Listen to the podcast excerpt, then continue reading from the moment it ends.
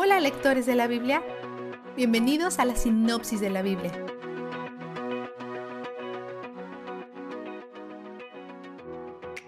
Levítico es un libro acerca de un Dios santo y perfecto que desea acercarse a su pueblo pecador y depravado.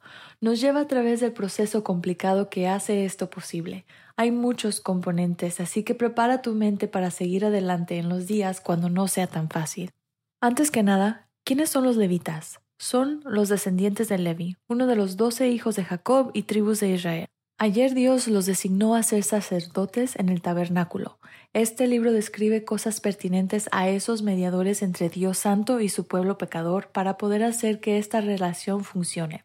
Casi todo lo que leemos en Levítico es Dios hablando a Moisés. Estas son sus palabras y maneras.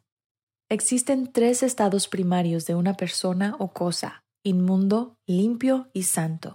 Dios es santo siempre y el pueblo es generalmente inmundo. Dios establece rituales y leyes para cambiarlos de un estado inmundo a uno limpio o quizás hasta un estado santo. Primero Dios establece cinco tipos de ofrendas rituales, holocausto, cereal, comunión, expiación y culpa. Te preguntarás, ¿por qué estas cosas barbáricas tienen que pasar? ¿Recuerdas cómo en el jardín del Edén Dios le dijo a Adán y a Eva sobre la conexión entre el pecado y la muerte? Dios salvó sus vidas, pero algo más tenía que morir en su lugar. En ese caso Dios mató a un animal para vestirlos. Y aquí vemos que muchos animales van a tener que morir, porque tenemos tres millones de pecadores viviendo juntos en el desierto. Entonces Dios establece un sistema de sacrificios para que los animales puedan morir en lugar de las personas para hacer expiación por sus pecados. Expiación significa cubrir. La muerte del animal es la cobertura temporal por su pecado. Mientras el sacrificio de animales puede ser difícil de digerir para muchas personas, es importante que nunca nos enfademos más por la provisión de Dios para cubrir nuestro pecado que por nuestro mismo pecado. El pecado exige la muerte. Hebreos 9, 22. Dios sabía que este plan es temporal. Es solamente un curita, no la cura. Esto presegia la solución verdadera que vendrá en forma de Jesús y su muerte en la cruz. Pero por ahora tenemos este sistema. Y aprendiendo un poquito de esto debe de aumentar nuestra gratitud que vivimos después que todo esto haya sido eliminado. Otra cosa que vemos tomar lugar aquí no es solamente la provisión de Dios de un sacrificio de sangre, sino también la provisión de Dios con alimento para los sacerdotes. Ya que su trabajo implica mediar entre Dios y las personas, no pueden andar por ahí criando animales para comer y sembrando. Si ellos obedecen su llamado en sus vidas, tienen que confiar en que Él los va a alimentar. Afortunadamente, Él tiene un plan para esto, lo cual incluye a otras personas para traerles alimento todo el tiempo por medio de una ofrenda, y Dios llama a esa ofrenda santísima.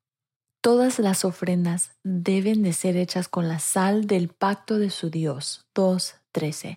La sal implica preservación y simboliza la preservación de su pacto con Dios.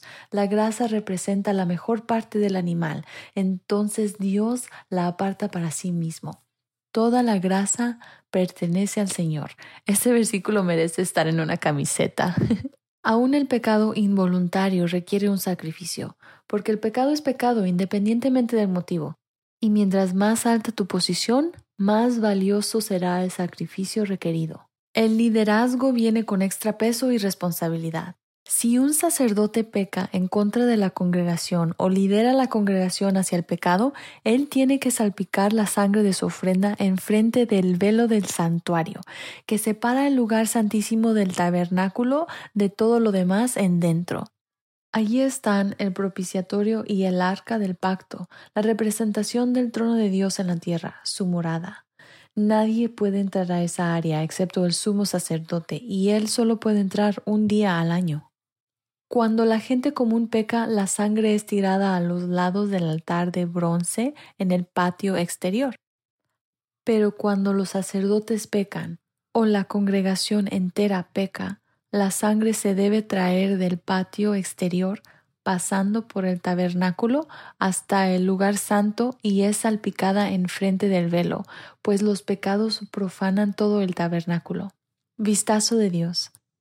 Debe ser pesado cargar sangre hacia la puerta de Dios. Seguramente les recuerda a los sacerdotes que Dios los salvó por medio de la sangre salpicada en sus puertas apenas hace un año atrás. No están muy lejos de escuchar los gritos de las familias egipcias en la noche y escapando mientras Dios los rescataba.